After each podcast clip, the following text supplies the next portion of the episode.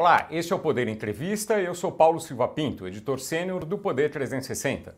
Vou entrevistar Jorge Viana, presidente da Apex Brasil, agência brasileira de promoção de exportações e investimentos.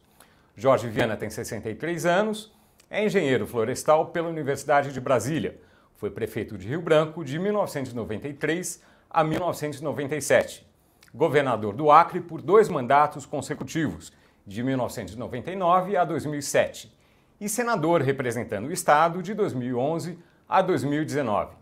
Jorge Viana, obrigado por ter aceitado o convite. Paulo, é um prazer e é bom estar aqui ao vivo, né? No 360, entrevista, o Poder Entrevista. Mas é um prazer grande poder falar um pouco aí desse tempo que o Brasil vive e, obviamente, dessa missão que eu tenho na Apex. Agradeço também a todos os web espectadores que assistem a este programa.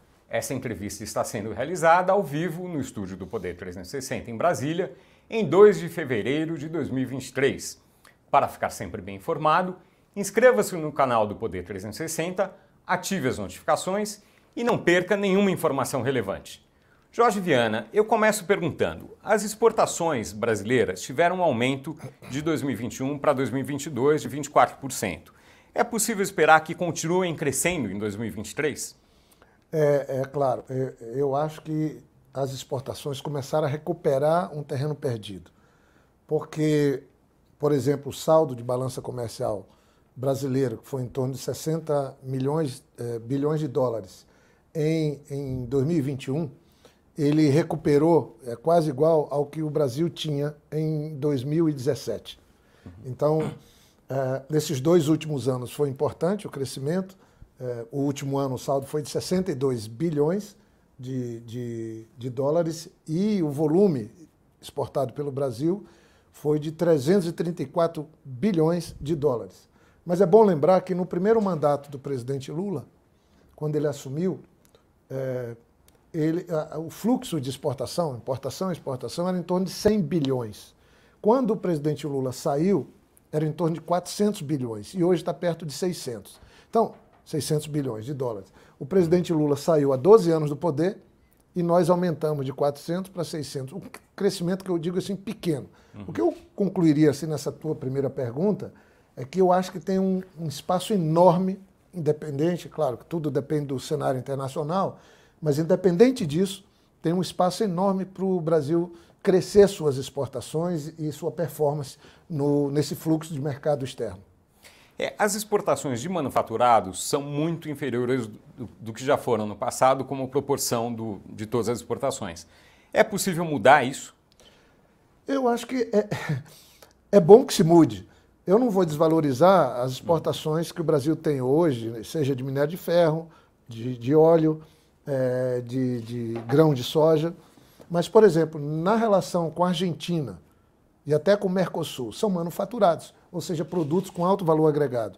Com os Estados Unidos, que também é um mercado importante, hoje perto de 20% é, das exportações do Brasil são os Estados Unidos, 19 e pouquinho, também é, são manufaturados. Isso é bom, porque quando você tem um, um, empresas exportando manufaturados, o emprego é melhor aqui no Brasil, o salário é melhor ah, o produto é melhor.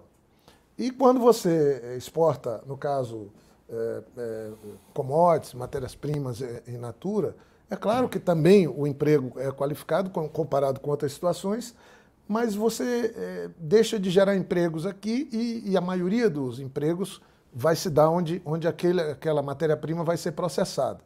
Mas eu outro dia almocei com, tive um encontro com o presidente da Vale, né, uma empresa de mais de 80 bilhões de dólares, uma das maiores empresas do mundo.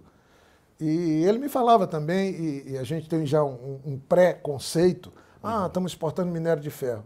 E ele me explicava a dificuldade que se tem, é, eu acho que as janelas que o Brasil perdeu e a complexidade dessa concorrência no mundo. Né? A quantidade de plantas que a China tem, a própria, o Canadá, a Austrália entrando nisso, e o Brasil, de alguma maneira, ficou um pouco é, é, à margem disso tudo. Mas, Quer dizer, poderia ter crescido nisso também. É, mas são os desafios que, que temos. Né?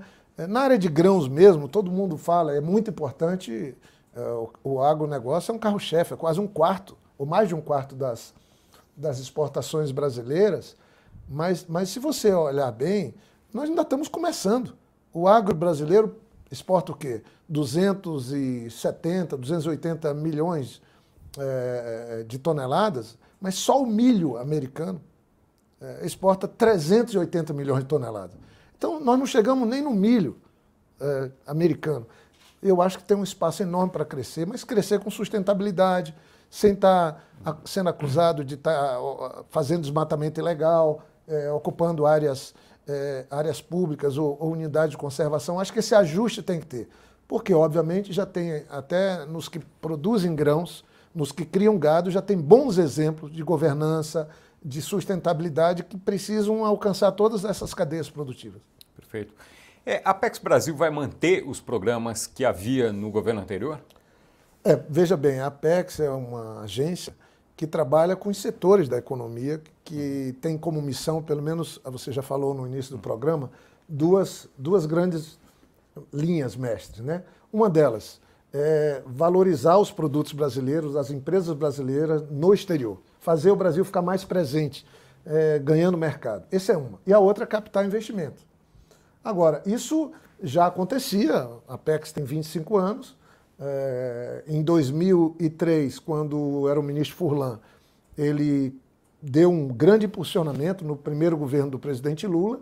Agora a PEX passou por uns problemas no começo do governo Bolsonaro, quase como uma intervenção, uma coisa, e tentando ideologizar o trabalho da PEX. Eu acho que isso foi superado, ela foi resiliente, e nós agora queremos fazer o aproveitamento do que ela tem de melhor. Tem um corpo técnico muito bom, tem uma presença no mundo inteiro, é uma marca conhecida, e nós, eu, eu por exemplo, quero trabalhar muito, porque eu sei que o presidente Lula é um grande vendedor do Brasil, no bom sentido, é uma pessoa que promove o Brasil no mundo inteiro, e acho que a PEX agora tem uma outra janela para crescer. Quem sabe a gente alcança aí um, primeiro um trilhão de dólares de fluxo de exportação. Quando? Eu, Já eu, eu, eu, gostaria muito que fosse nesse governo do presidente Lula, sair de, de 600 bilhões ou perto disso para um trilhão. Taiwan, que é um país que tem 23 milhões de pessoas, tem uma área do tamanho do Rio de Janeiro, tem um fluxo de, de exportação, mas Taiwan está dentro dos telefones, está com alta tecnologia, com alto valor agregado.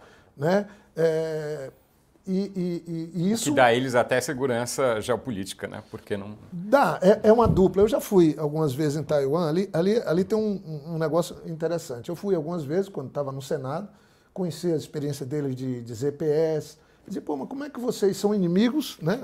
Estou aqui, é, China e Taiwan, aquela, aquele, aquele tensionamento permanente, mas há uma inimigos ou adversários à parte, negócios na outra parte.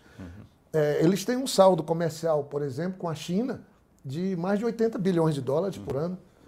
Porque a China também tem uma relação com seus vizinhos, praticamente todos os vizinhos da China ganham dinheiro com a China. Mas quando você ganha dinheiro com um país, você fica dependendo dele para a tua economia. Uhum. É um jeito também de você ter o grau de dependência estabelecido.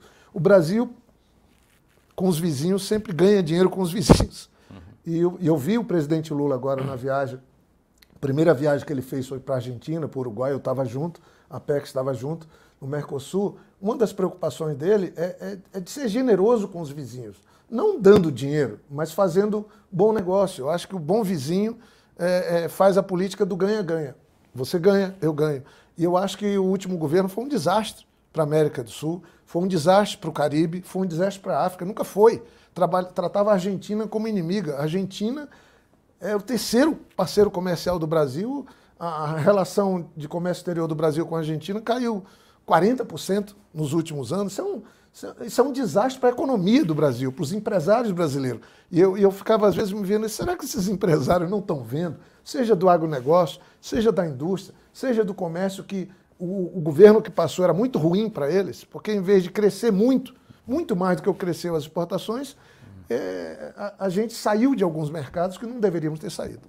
É, em que uh, setores, em que espaços do mundo o Brasil pode crescer mais nas exportações? Onde o senhor vê mais oportunidades? Eu acho que o campo de disputa hoje é, é o sudeste da Ásia, é a ASEAN. Né? Então, a, a, nós mesmos, a Apex tem, tem alguns pontos de, de apoio no mundo. Uhum. Né? Tem lá em Bruxelas, tem em Dubai também, é, tem em Xangai e Pequim tem na África, no caso, É, a gente tem um ponto pequeno de apoio também na, na Índia, uhum. tem em Moscou, né, um escritório, tem até mesmo lá em, em Israel, em Jerusalém, uhum. tem em Miami, tem em São Francisco, tem em Bogotá.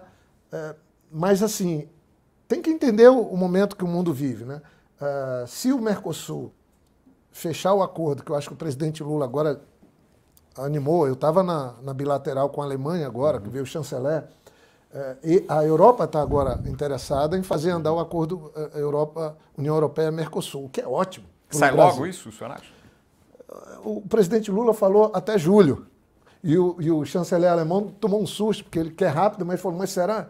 Mas que se sair esse ano, são 20 anos né, de, de, de conversação, e que agora estava assim inviabilizando, porque o Parlamento Europeu estava votando uma lei criando restrições ao acordo por conta do desastre ambiental que o Brasil estava metido, de aumento do desmatamento, de desmatamento ilegal crescente, de invasão de terra indígena, com garimpos, estimulando garimpos. Isso tudo estava prejudicando o comércio. Como o presidente Lula mudou a agenda e mudou o sentido do Brasil, termina que agora há um interesse da União Europeia, até porque o presidente Lula, de uma maneira muito é, perspicaz, eu diria, ele falou: olha, depois de organizar o Mercosul novamente, nós vamos conversar inclusive com a China. Quando a União Europeia ouve isso, espera aí, vamos fazer logo esse acordo, porque é. se a China entra.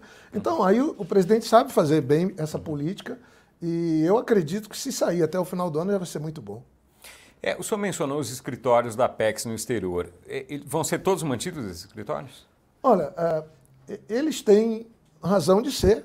Obviamente que eu não vou, não vou deixar de reconhecer que algumas situações, como esse escritório mesmo, lá em Jerusalém gerou polêmica na hora que foi aberto. O filho do ex-presidente foi lá para inaugurar. Eles tinham um propósito de botar uma embaixada lá em Jerusalém, não conseguiram botar por conta de regras que as Nações Unidas, que as relações dos países estabelecem, mas abriram um escritório da PEX. Mas Israel é um país que é muito avançado na área de tecnologia, junto com Taiwan, que eu citei, junto com a Coreia do Sul.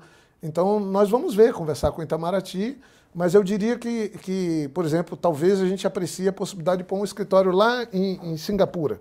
Por quê? Uhum. Porque eu falei, a disputa, nós recebemos essa semana aqui na Apex a embaixadora, já a segunda vez, de Bangladesh. E veio o vice-ministro de Economia.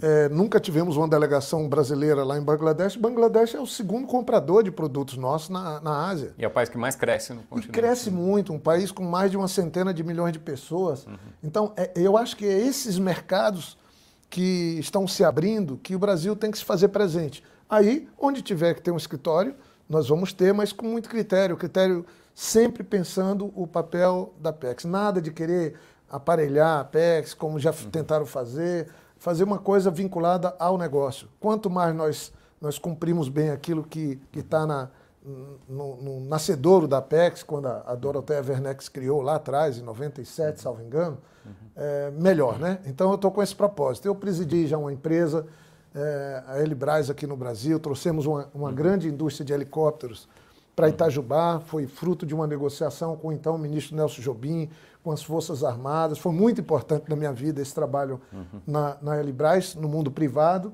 Dou aula ali no IDP de Administração e Gestão Pública e eu, a minha margem de errar é pequena e o tempo tem que ser bem usado. Então eu pretendo dar uma boa contribuição, porque a PEX já é muito forte. O que ela precisa agora é ser mais usada ainda e acho que com o presidente Lula aí já nessa maratona de viagem, agora já vai para os Estados Unidos, depois vai para a China, eu acho que vão, vão se abrir muitas possibilidades para o mundo empresarial brasileiro, mas a gente quer também dar uma olhada para dentro do Brasil.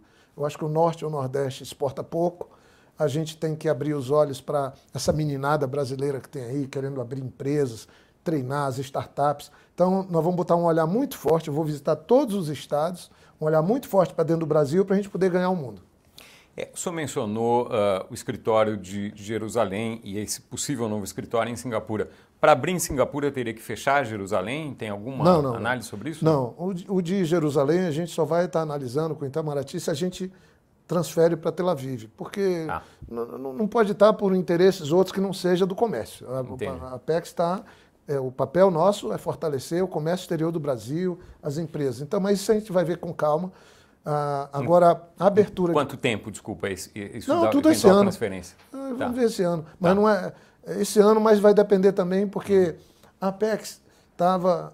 É, ela, ela se fortaleceu muito no antigo Ministério uhum. é, da Indústria, Comércio Exterior. Uhum. E aí depois foi para o Ministério de Relações Exteriores, uhum. quando nós assumimos agora. A decisão do governo do presidente Lula, do vice-presidente Geraldo Alckmin, que é o nosso ministro da Indústria, Comércio e Serviço, e eu estou muito bem porque é uma pessoa extraordinária, está querendo uhum. iniciar um processo de reindustrialização do, do Brasil, tem a vivência de quatro vezes ter governado São Paulo, né? Então, para mim é ótimo. Eu fui convidado pelo presidente Lula e por ele, uhum. é, e eu estou muito animado para fazer esse trabalho, mas nós saímos do Ministério de Relações Exteriores, fomos para o MDIC, mas nós vamos manter essa relação muito próxima com o Ministério de Relações Exteriores.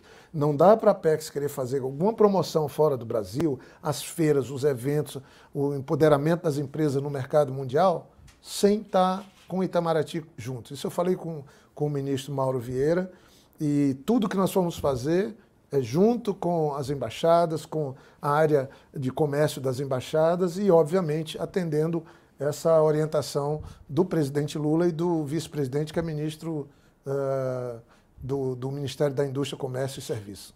É, na época em que a APEC estava no, no, Itamaraty, no governo anterior, o que se argumentava é que não é só a indústria, quer dizer, exportação, como o senhor mencionou mesmo, tem muito de minério de, e, de, e, de agro, e de produtos e, e do agronegócio. Serviço. E serviços, enfim. É, agora, uh, uh, o agronegócio, quer dizer, está em outro ministério que não é o, o MIDIC. É, como é que, como é que fica isso se a Apex está vinculada ao MIDIC? Não, mas, mas isso funciona muito bem, porque a própria, o próprio trabalho da Apex reúne tudo. Por exemplo, quando tem as feiras, uhum. os eventos que vamos promover, fazer um encontro entre quem tem produtos uhum. no Brasil, quem produz uhum. e quer mercado do mundo, a gente faz um encontro do comprador com quem está vendendo. Quando é o caso contrário, o Brasil precisa comprar alguns produtos também. E a Apex promove esses eventos. E mesmo que seja agronegócio ou Não, minério. aí vai estar lá o MAP, vai estar o Ministério, vão estar vários ministérios. É isso. A Apex é uma agência, ela tem agilidade. Uhum. É, os ministérios não têm uma estrutura de escritório mundo afora. A Apex tem, tem contratos. A própria exposição, a Expo Universal, que foi em Dubai, agora a última, e a próxima será em Osaka, quem cuida disso é a Apex. Uhum. É, são projetos caros, difíceis, que só vão se viabilizar, já que é um compromisso do país, se nós tivermos muitos negócios, muitos eventos, muitos encontros.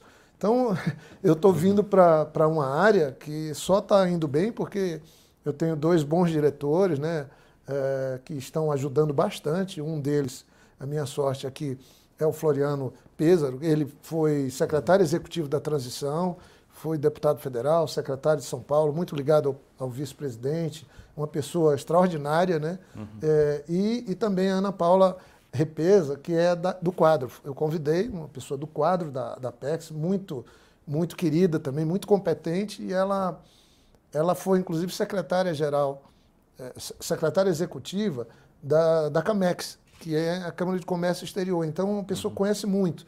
Ou seja, a gente já começou a jogar. Nesse um mês, eu uhum. diria que, que a gente já, já, já trabalhou bastante, mas é só o começo. Eu sei que o resultado desse mês agora de janeiro já foi. Isso já é a estrela do presidente Lula. Não estou dizendo que fomos nós, não estou dizendo que foi o presidente Lula, mas eu acho que esse ambiente que criou-se no mundo, né, independente do 8 de janeiro, mas criou-se no mundo, é, de que o Brasil voltou à normalidade, que tem um presidente com uma grande liderança, que vai estimular o agronegócio, que vai cuidar das pessoas que passam necessidades as famílias que têm necessidade, inclusive alimentar, que vai trabalhar a indústria, que vai trabalhar o comércio, que é o presidente Lula. Veja, o saldo foi quase 2 bilhões em janeiro, o melhor saldo desde 2006 na balança comercial. Não estou dizendo que já é diretamente o resultado do trabalho, mas é também desse ambiente novo que o Brasil começou a viver, onde a gente respira, onde a gente acredita que, que dias melhores virão. É, o senhor é da Amazônia. Como a região pode exportar mais? Então, essa é uma, uma situação que eu bati os olhos para as exportações, voltando de novo do ano passado, que foram 334 bilhões. Se você olhar para essas exportações, você vai ver que 162 bilhões, eu, porque eu fiz essa pergunta, de onde está saindo essa exportação no Brasil? Foram do Sudeste. 55, mais ou menos, foram do Sul. e 55, 56 aqui do Centro-Oeste. E do Nordeste foram 27 bilhões e do Norte 28 bilhões. Então, aí eu fui olhar no Nordeste. Bem, se você tirar a Bahia, você tira 14 bilhões dos 27. E, e sobram 12, 11 para oito estados. Então, há uma, uma baixa exportação ainda de oito estados do Nordeste. Quando você vai para a região Norte, respondendo diretamente a tua pergunta, a situação é um pouco pior, porque são 28 bilhões, mas 21 bilhões são do Pará, Vale do Rio Doce. É. Você tira 21 bilhões, sobram 7. Então, a região mais rica que o Brasil tem, a região mais comentada, mais conhecida no mundo, é de fato um desafio. Com 28 milhões de pessoas, a exportação é quase insignificante do ponto de vista do potencial que tem para o Brasil. Por isso que nós vamos trabalhar duas vertentes novas na Apex, aí com a nossa chegada, né? É, uma delas é, é trabalhar a, ação climática, levar em conta a transição que nós estamos vivendo, trabalhar com ESG, trabalhar com sustentabilidade. O socioambiental tem que estar nos produtos brasileiros, porque esse é um desejo do consumidor, inclusive de cada um de nós, mas é uma exigência também cada vez maior no mercado. Esse é um lado. E o outro, olhar é para o próprio Norte e Nordeste, que tem um potencial enorme. Nessa minha ideia, que eu já estou fazendo, de visitar todos os estados, conversar com todos os governadores, conversar com todo o setor produtivo, é a gente ver se muda a linha de crédito, se muda o, o suporte, o treinamento de empresas, ou mesmo resolver gargalos de, de alguns produtos para que o Brasil possa ganhar um mercado. Né? Voltando. Quando uma empresa se volta para exportar, ela paga melhor, remunera melhor, tem uma qualidade do trabalho melhor, porque são exigências do mercado, e, obviamente, ajuda mais os estados. Então, eu espero que daqui a algum, algum tempo, já fruto do trabalho do presidente Lula, do, do nosso vice-presidente Alckmin e do nosso NAPEX, a gente possa dizer que o Norte e o Nordeste do Brasil passam a ter um papel maior do ponto de vista do protagonismo nas exportações brasileiras. É isso que nós vamos focar. Então tem novidades para a Apex. Nós vamos botar o farol um pouco nisso, sem prejuízo, de jeito nenhum, de seguir trabalhando pelo crescimento das exportações no Sudeste, no Sul e no Centro-Oeste. É, o senhor mencionou alguns itens, eh, por exemplo, crédito, uh, que estão fora da Apex. O senhor vai ser interlocutor uh, uh, do, dos exportadores dentro do governo para buscar mudanças nesse sentido, em termos de melhorar o crédito, outras coisas? O senhor vai buscar isso também? Ah, não tenha dúvida. Eu, eu, eu, tenho uma vivência, ter sido prefeito, governador hum. duas vezes, de um estado fronteiro, Peru e Bolívia. No meu governo, no Acre, com a ajuda do Fernando Henrique, do presidente Lula, nós ligamos com a Bolívia e com o Peru. Estradas e tal. Dá para ir até Cusco de, de, carro. De carro, mas você tem um problema. As aduanas brasileiras, quando nós fomos fazer, eu, eu botei no projeto, nós construímos lá o lugar da Polícia Federal, da Receita Federal, da Anvisa, do, da, do pessoal da Defesa, mas tem um problema mal resolvido no Brasil. Como tinha nos aeroportos, carimbar o passaporte, a entrada e saída, a Polícia Federal hoje tem a Polícia Federal controlando, mas também terceirizaram alguns serviços. Yeah. É. Nas áreas de fronteira, se, eu falei esses dias com o ministro de Portos e Aeroportos, né? E eu eu eu estava falando para ele, se nós não resolvermos isso, não vai adiantar você ter integração. Isso é problema lá no, no Mercosul. Se você pegar Argentina, Brasil, Uruguai, uhum. ali tem problema. Então tem que focar nisso e ver. E tem que focar na área de crédito também. Então resolver gargalos para a gente exportar mais e até importar aquilo que a gente necessita dos vizinhos. Mas essa área de crédito também é fundamental. Eu fiz uma reunião já com o representante do BID aqui no Brasil, falei com o, o o Aloysio Mercadante, que eu acho que vai fazer um belo trabalho no BNDES, pela experiência, pelo desejo que ele tem de colaborar e pela capacidade que ele tem. É, dia 6 ele toma posse, logo depois nós vamos ter uma reunião aqui em Brasília, já falei com ele, uhum. dele, que preside um banco fundamental nessa nova fase que o Brasil vai viver, é, com o, presidente, o representante do BID aqui, com a PEX, para que a gente possa é, ver como é que a gente pode é, financiar trabalhar, incentivar, seja com fundo de aval, os mecanismos, para que, principalmente novas empresas, porque tem gente que, que produz algo fundamental, mas não consegue enxergar aquele produto no mercado internacional. A PEX vai entrar nisso. Não tem sentido o Brasil exportar menos artesanato do que a Colômbia. Nada contra a Colômbia, ao contrário. Uhum. É, não tem sentido o Brasil exportar menos castanha do Brasil do que a Bolívia. Porque a Bolívia tem mais dificuldades ainda do que nós. Eu sou vizinho. O que falta? Política para alguns produtos. Então, tem os produtos que nós chamamos compatíveis com a floresta, são 65 produtos que a gente está estudando. Eu já estava isso é, no Amazônia 2030, tem pessoas especializadas nesse assunto. É, são, são produtos compatíveis com a floresta que são produzidos em regiões florestais do mundo, lá no sudeste da Ásia, na África, na América Central, aqui. E o Brasil, esse é um mercado de 177 bilhões de dólares. O Brasil participa com 300 milhões de dólares nesse mercado. Porque Do mercado de? No mercado desses produtos, Desse desses produto, 64 tá. produtos tá. que são compatíveis com a floresta. Vai do café, uhum. né, vai do cacau, vai do artesanato, da castanha, da pimenta do reino, enfim, do peixe. É, é, os estudos mostram que a gente está muito acanhado. Né? Então, isso a Amazônia pode entrar fortemente. Eu estou falando de produtos, esses compatíveis, produzidos nas áreas de floresta. Não é, não é o café brasileiro, é o café produzido na, na Amazônia. Ou seja, nós temos na Amazônia 80 milhões de hectares desmatados, 67% são usados para pecuária. Nós podíamos botar toda a pecuária brasileira hoje em torno de 30 milhões de hectares, é, usando apenas a tecnologia que já os pecuaristas desenvolveram no Acre, no Pará, em Rondônia. Se usarmos a tecnologia deles, dá para usar só 30 milhões de hectares, sobrariam 37, uhum. sem ter que desmatar mais áreas. Isso tudo requer política pública, requer ação, uma orientação de financiamento voltada para conduzir a, a, atividade produtiva para a legalidade, para atividades sustentáveis. É, agora, o senhor mencionou alguns produtos, por exemplo, cacau. O cacau é, é no meio da floresta, né? mas o café, por exemplo, precisa ser numa área desmatada, quer dizer, sem, sem árvores uh, grandes por perto. É, obviamente, em todos os outros lugares onde se planta café, houve floresta ou uma vegetação nativa em algum momento. Só que na Amazônia, quando você fala que é um café da Amazônia, as pessoas ficam um pouco preocupadas com isso. Como vencer essa, esse problema de imagem, talvez, de alguns é, produtos? Eu acho que o Brasil só vai é, mudar. A imagem que ficou agora, depois de quatro anos, foi péssima. A imagem que tem na Europa, do Brasil, atrapalha os negócios, atrapalha as exportações, atrapalha tudo. O Brasil era admirado, bonito por natureza, o povo brasileiro tem todas as caras do mundo, é uma coisa bacana.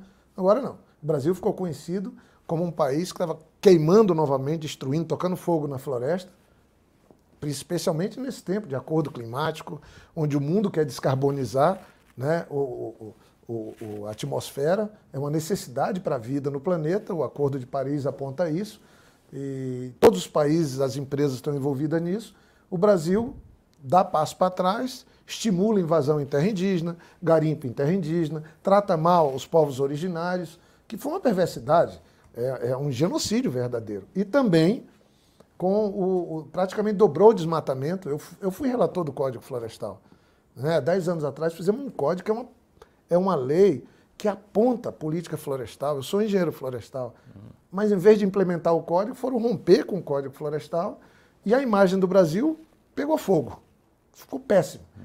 Só com a ida do presidente Lula na COP27, com é, as, as, posições que o governo adota, o presidente Lula vai lá no, nos povos Yanomamis, né, Yanomamis e, e, e dá aquela acolhida que desperta o mundo inteiro e o Brasil para uma para aquela tragédia humana que nós estamos vendo lá na Amazônia, dizendo que não vai mais permitir esse tipo de invasão ilegal é, em, em unidade de conservação e terra indígena, isso já muda a imagem do Brasil. Mas acho que a melhor coisa para o Brasil reconquistar o mundo é assumir que tem problema. Que esses problemas vão levar um tempo para serem resolvidos, enfrentados. Quanto tempo? Eu acho, que, eu acho que com o governo do presidente Lula, eu não, eu, eu por exemplo, eu nunca falo assim, zerar o desmatamento. Eu falo, eu acho que nós podemos zerar o desmatamento ilegal. Porque o desmatamento se prevê no próprio Código Florestal. Na Amazônia, você pode desmatar 20%.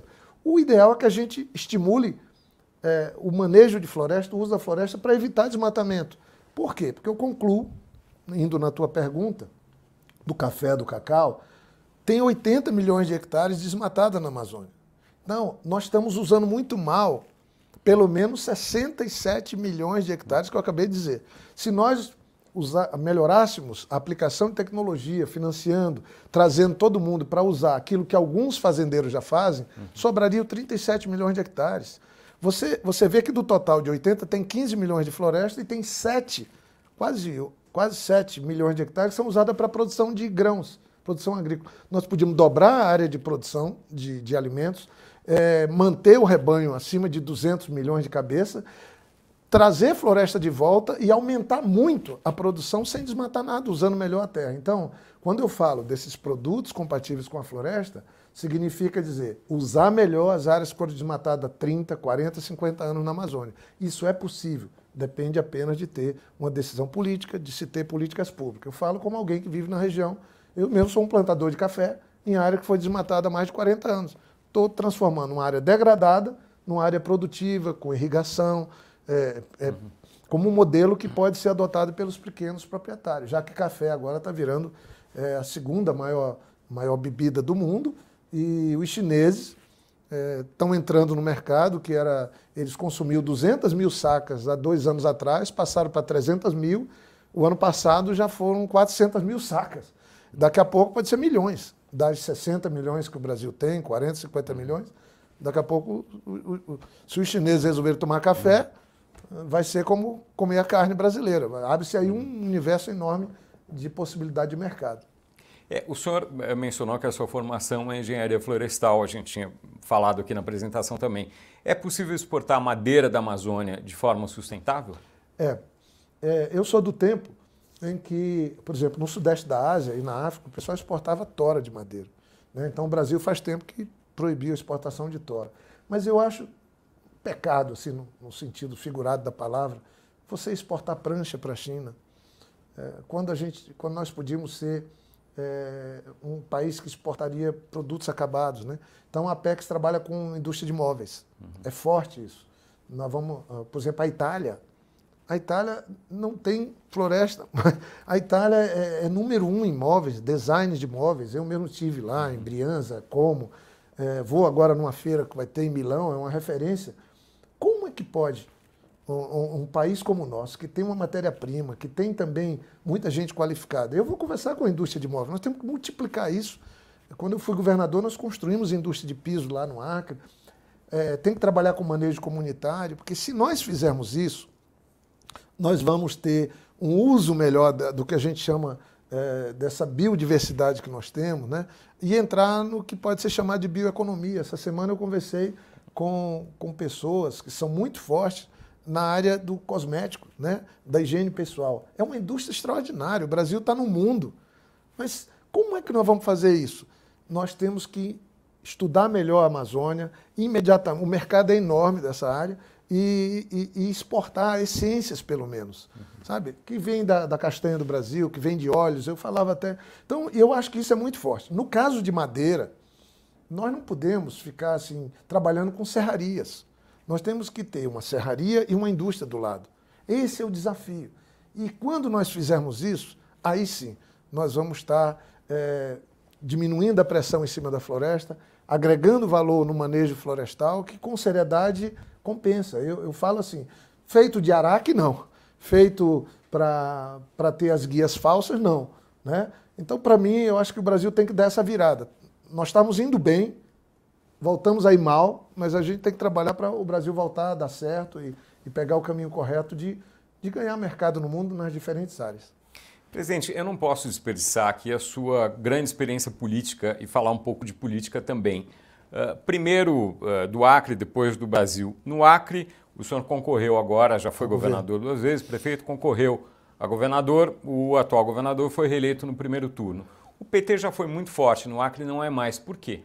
Eu acho que é, nós estamos vivendo uma fase que eu não sei traduzir bem por que, que algumas coisas estão acontecendo, mas é, ninguém consegue traduzir como é que brasileiros se juntam numa espécie de um bando de 4, 5 mil pessoas e quebram o Supremo, quebram o Congresso e invadem o Palácio do Planalto. Eu, eu não posso chamar isso de patriota, muito menos de brasileiro. Essa visão equivocada, que é consequência, eu acho, de uma soma de equívocos, pode ter refletido na política. Porque eu acho que ganhou força no Brasil pessoas que eu acho que não vão dar boa, boa contribuição para o Brasil, pelo que defende e pelo que pregam. Né? É uma onda de, não digo conservador, porque uma pessoa conservadora eu bato palma. Eu estou falando de extremistas que têm cunho fascista. Isso é outra coisa, tem outro nome. Tem tudo que é país. Mas esse pessoal vivia meio num canto. Aquela história de Sérgio Moro, de setores do Ministério Público, fazer aquilo que fizeram com o Brasil, manipularam, ganharam a, gran, a mídia convencional, caiu igual patinho na história deles. Esse pessoal tinha um interesse destruir empresas brasileiras, não era combater corrupção. Isso ficou comprovado. Tinha interesse político, tinha o interesse de destruir o, o, o, a atividade econômica brasileira. Porque se fosse para consertar, você conserta com leniência, prendendo dono de empresa, mas salvando a empresa. É assim que o mundo faz. Aqui não, que destruiu tudo. E depois descobriram que era um engodo. Que o juiz não era um juiz, era um juiz parcial. Juiz parcial não é juiz. Agora virou senador, todo respeito, senador. Mas ficou claro que o interesse dele era outro, não era combater a corrupção. Então, isso teve reflexo Brasil afora. Você veja que criou um arco de, de, dessa visão em estados como Rondônia, Acre, Roraima, o próprio Amazonas. O Amazonas, o pessoal, o pessoal morreu sem ter oxigênio para respirar. E o ex-presidente, que tinha responsabilidade com isso, com o, o, ministro da Saúde dele, ganhou a eleição em Manaus. Eu não consigo entender. Então tem coisa que a gente tem que aceitar. Não tenho nenhum problema com o resultado da eleição. O governador do Acre ganhou, eu fui o segundo votado. Uh, tinham dois senadores recém-eleitos, candidato ao governo também. Um teve 4 mil votos, era o relator do orçamento. 4 mil votos para governador. Ele tinha acabado de ganhar uma eleição de, de senador. 4 mil votos. E o outro, Sérgio Petecão, teve 27 mil votos. Eu tive 100 mil votos. Né? Mas é, são esses tempos. Eu estou tranquilo porque tem... 100 mil votos no Acre é 24%. É, não, é, né? é. Eu estou tranquilo porque eu fui, no último dia que eu decidi ser para o governo, eu era para ter saído para o Senado, eu estava em primeiro lugar nas pesquisas para o Senado, no Acre, em todas elas, mas política para mim não é negócio. Então, eu, é, é pra, política para mim é, é, uma oportunidade de a gente servir. Eu sou muito vibrador com isso, sabe? Sou muito, tenho muito orgulho de tudo que a gente já fez na prefeitura, governo, Senado, mas assim, eu acho que na Amazônia eu tenho muito amor. Eu, eu, não, eu, eu não saí da política. Eu acho que eu toda hora estou entrando. Vou cumprir essa missão agora na Apex, mas me preocupa muito que a gente não tenha pessoas que tenham uma visão equivocada sobre o desenvolvimento na Amazônia é, no poder. Então, eu acho que eu espero, e como Apex, vou trabalhar com tudo que eu tenho, independente de cor partidária, vou visitar em todos os estados, já fui inclusive no meu, fui lá no governador para dizer, olha, mas, mas nós vamos achar as cadeias produtivas e trazer para aquilo que eu entendo atende esse, os conceitos né, de, de civilidade que a gente vive hoje, para os produtos, para as empresas, para a gente ter uma, um trabalho numa região sensível como a Amazônia, em tempo de mudança climática, que não agrave mais ainda os problemas. Né? Mas assim, é, é, é o ciclo da política, por isso que a democracia é boa. Daqui um pouco, eu acho que os que estão em cima vão para baixo, os que estão embaixo vão para cima, e assim vai. Quem que acreditava que o presidente Lula, que estava preso há quatro anos atrás, colocado de maneira injusta numa situação, fosse ganhar a presidência da República e agora trazer esperança de volta para o Brasil? É, é nisso que eu acredito. Dias melhores virão para todo mundo, se Deus quiser. Agora, essas dificuldades que o senhor mencionou no, na Amazônia, no, no Brasil, em termos políticos, elas, uh, e sociais talvez também, elas não existiam no primeiro mandato do presidente Lula em 2003. Uh, eh, ele diz que quer ter mais realizações agora do que na época. Uh, vai ser possível fazer isso com mais dificuldades? É, o desafio é grande, né? mas nós tivemos essa semana a eleição na Câmara e no Senado. Eu acho que a política voltou, porque o Bolsonaro foi eleito negando a política e ele era o mais político dos candidatos que eu já vi na vida. Uhum. 30, quase 30 anos de mandato, um filho vereador, outro deputado, outro senador, ele, e o pessoal caiu nessa história de que ele era o antipolítica. Eu acho que essa coisa de satanizar a política é muito ruim. Quando a gente não gosta do deputado, do senador, troca não gosta do governador, troca. A democracia permite isso. Satanizar a política, quem fez foi Sérgio Moro, foi Dallagnol. E, e, e aí eu acho que setores da mídia. Eleitos. Setores da mídia entrou e o Bolsonaro se beneficiou disso. Mas a própria política corrigiu, o rumo. Acho que a democracia permite isso. E eu acho que o presidente Lula agora tem um desafio, mas ele é muito bom nisso. Ele é muito bom no fazimento, No fazer, ele cobra, ele, ele aponta caminho, ele vai fazer uma segunda grande transformação no Brasil, se Deus quiser. Vai incluir as famílias que estão passando dificuldade, vai socorrer as pessoas que precisam de ajuda, mas vai fazer isso, fazendo o Brasil crescer. Crescer da forma correta, ser respeitado no mundo, como ele já em pouco tempo está fazendo. Mas a parte política de negociação, ele já deu uma bela demonstração quando aprovou uma proposta de emenda à Constituição antes de assumir. Eu não, tinha hora que eu não acreditava que seria possível, porque ele negociou com as pessoas que foram eleitas com o, o Bolsonaro em 18, quando o Haddad era o nosso ministro hoje, era o candidato a presidente e ele estava pagando uma pena injusta, né? É, que, que fizeram injustiça com ele. E agora ele vai negociar com o Rodrigo Pacheco, que ganhou, com uma pessoa que, que ganhou também já no, no entendimento político com o presidente. E eu acho que foi feita uma leitura correta, dizendo o Lira, o Arthur Lira é um, uma liderança importante na Câmara e o Arthur Lira é da política. Por isso que eu acho que é, vai ter negociação, vai ter muito é, desafio, mas eu acho que o Brasil voltou também à normalidade é, a partir dessas duas eleições. Eu tomara que o presidente tenha sucesso de fazer a reforma tributária, fazer as reformas que o Brasil precisa e cumprir essa missão de vida dele, que é o primeiro presidente a ter a oportunidade de ter um terceiro mandato e, e eu não tenho dúvida que ele vai saber aproveitar isso. Agora, essa, uh, essa coisa que o senhor mencionou de, de, de reconciliar as pessoas uh, não é o que se vê ainda. A aprovação do presidente Lula ela está muito próxima do que, do que foi o resultado da eleição, um pouco mais de 50%. Uh, ah, ah, vai ser, em quanto tempo vai ser possível mudar isso? Ah, eu acho que aí é, o sucesso é o maior aliado político que eu conheço, sabe? Ele faz. Ele, o, o, sucesso faz engenharias políticas inacreditáveis. Eu fui governador e, e, a gente deu certo e era tudo muito fácil. O presidente Lula trabalhando, as coisas voltando a dar certo, acho que há uma tendência de crescer. O mundo vive um pouco isso. Vê, os Estados Unidos estão bastante divididos. Desde a eleição do Trump, ganhou o Biden, mas é um país dividido. O Brasil está dividido. Eu acho que é bom, com precaução, com cautela, nós entendemos que tem uma parcela da sociedade que ainda está muito contaminada nos grupos de WhatsApp, no modelo mental que eu acho que é equivocado, mas a gente, para poder estabelecer o diálogo, tem que respeitar o que pensa diferente. Só não dá para a gente esquecer, e aí eu acho que a gente não pode esquecer, que no meio desses que pensam diferente da gente tem, tem o, os que têm uma, um modelo mental fascista. Um modelo mental que não convive, não combina com democracia. Esses a gente tem que separar. A gente não pode esquecer que um grupo quebrou tudo aqui e que não quer o Brasil civilizado. Mas isso é um grupo que é bem menor do que os que divergem do PT, do presidente Lula. Já com setores, inclusive da economia, abrir diálogo, trabalhar junto, tentar trazer para um, um, espaço onde a gente possa fazer as coisas juntos pelo país. Né? Eu acho que o presidente Lula é a melhor pessoa para fazer isso. Eu acredito nisso. É, quando, se, é, é quando se fala de não anistia para esse grupo extremista, que muita gente fala né, no, no campo do senhor, enfim, no, uh, uh, no, nos que apoiam o governo, de não anistiar todos que fizeram ofensas à democracia, enfim, e, e aos poderes constituídos, uh, isso uh, é compatível com essa ideia de conciliação, o senhor acha? Olha, tem, tem dois crimes, e eu, eu apresentei uma proposta de pôr o terceiro que não prescreve na Constituição. Hum. Um é racismo e o outro é atentar contra o Estado Democrático de Direito. Não prescreve, é crime.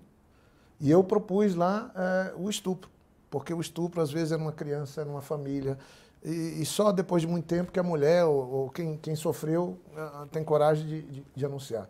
Então, é gravíssimo o que foi feito. Não tem.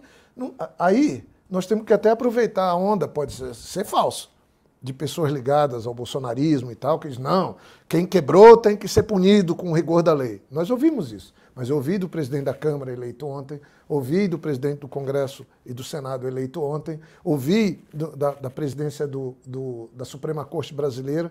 Então, vamos diferenciar. Isso aí não é crime de opinião, não é divergência sobre opinião. Foi uma ação deliberada. Aquilo ali foi uma ação deliberada. Vai ser provado. O pessoal foi escoltado para ir quebrar os poderes, para ocupar os poderes daquele jeito. É, eu até falei já em outras entrevistas que uma vez eu fui, eu estudante aqui lutando pelas diretas, né? nós ocupamos lá o Congresso.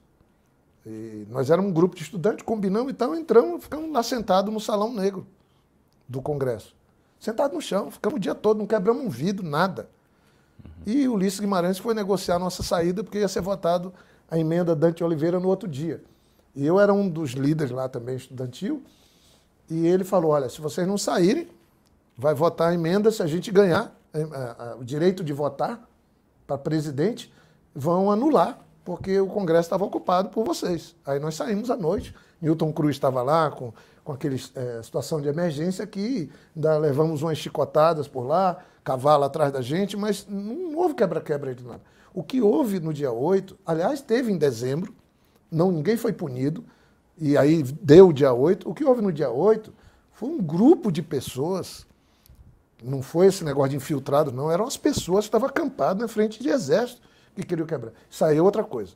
Ou o Brasil toma uma atitude contra essas pessoas, ou então o Brasil não é mais um país é, que cumpre a sua Constituição, um país que tem que, que faz valer o Estado Democrático de Direito. Isso aí eu acho que é um consenso. Isso é diferente de fazer qualquer ação contra quem tem uma posição política diferente e tal. Eu acho que a sorte desse pessoal é que o presidente é o presidente Lula, que é um democrata, que é uma pessoa que. Uh, veja, o presidente Lula sofreu uma injustiça, foi preso injustamente. E o que é que aconteceu? Ele venceu tudo. A injustiça venceu pela democracia, respeitando a democracia, respeitando os poderes e lutando para ter a confiança do povo como teve para ser eleito. Então, acho que ele, ele foi o que deu a maior parcela de sacrifício, até aceitando ser injustamente condenado, né? Mas depois conseguiu dar a volta por cima. Essas pessoas não. Aí é foi uma ação deliberada. Eu, eu sofri muito com a entrada lá no Senado, que eu trabalhei ali, eu tenho muito amor por aquela casa. Sofri muito vendo o Palácio do Planalto, mas eu digo que minha maior tristeza foi quando eu vi o, o Supremo Tribunal Federal. Aí é um senso de responsabilidade, ser brasileiro, ser agredido daquele jeito. Então, eu acho que essas pessoas que estão presas e outras que financiaram, outras que estimularam, elas precisam ser punidas exemplarmente. É, presidente, o senhor era senador na época do impeachment da, da então presidente Dilma Rousseff, o senhor defendeu ela. Uh, uh, há uma discussão agora, atualmente, muita gente no governo acha que deve se chamar o impeachment de golpe. Uh, a IBC, inclusive, tem uma posição nesse sentido, ou pessoas da IBC. o senhor acha que, que, deve se chamar realmente de golpe? Tem muitos, muitos ministros do governo que votaram pelo impeachment da, da Dilma. Como, como fica isso na sua avaliação? É, claro que aquilo ali foi uma, uma atitude política de quem tinha maioria e nós tínhamos perdido a maioria. Uhum. Mas eu estava lá.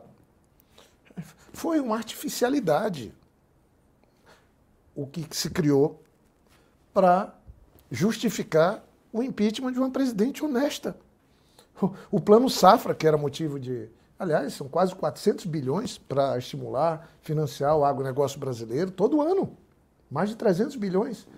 Foi usado como mecanismo, coisa que todo governo fazia. Então tinha um, uma diferença política, foi organizado isso, uma ação política, que óbvio, foi dado um golpe nesse sentido. É claro que foi um golpe. Mas eu acho que isso, inclusive, é, tem que ser superado. Fica lá registrado na história. A história certamente haverá de ver que a presidente Dilma não cometeu nenhum ato de corrupção, não tem nenhuma denúncia contra ela nesse sentido, que, com base em pareceres que não se sustentam hoje, né, Cadê a condenação? Cadê o problema que houve? É, foi tirado uma presidente e o Brasil ali, eu acho que feriu de morte a democracia, fez um precedente terrível. Custava ter paciência. Onde está o Aécio Neves? Sempre tive uma boa relação com o Aécio, mas a, a, o inconformismo de não aceitar o resultado de 2014 levou ao Bolsonaro. Porque ficou, a presidente Dilma não pôde assumir o segundo mandato, ficou até o impeachment, é, aquela situação, entrou Temer, uhum. e aí depois nós tivemos Bolsonaro. Mas chamar de golpe o senhor acha que é correto? Não, eu acho que ficou evidente que não tinha. O impeachment do Collor, ninguém questiona. Mas o da, da presidente Dilma, todos questionamos. Quem tem bom senso questiona. Para mim, houve um golpe político ali. Houve um golpe.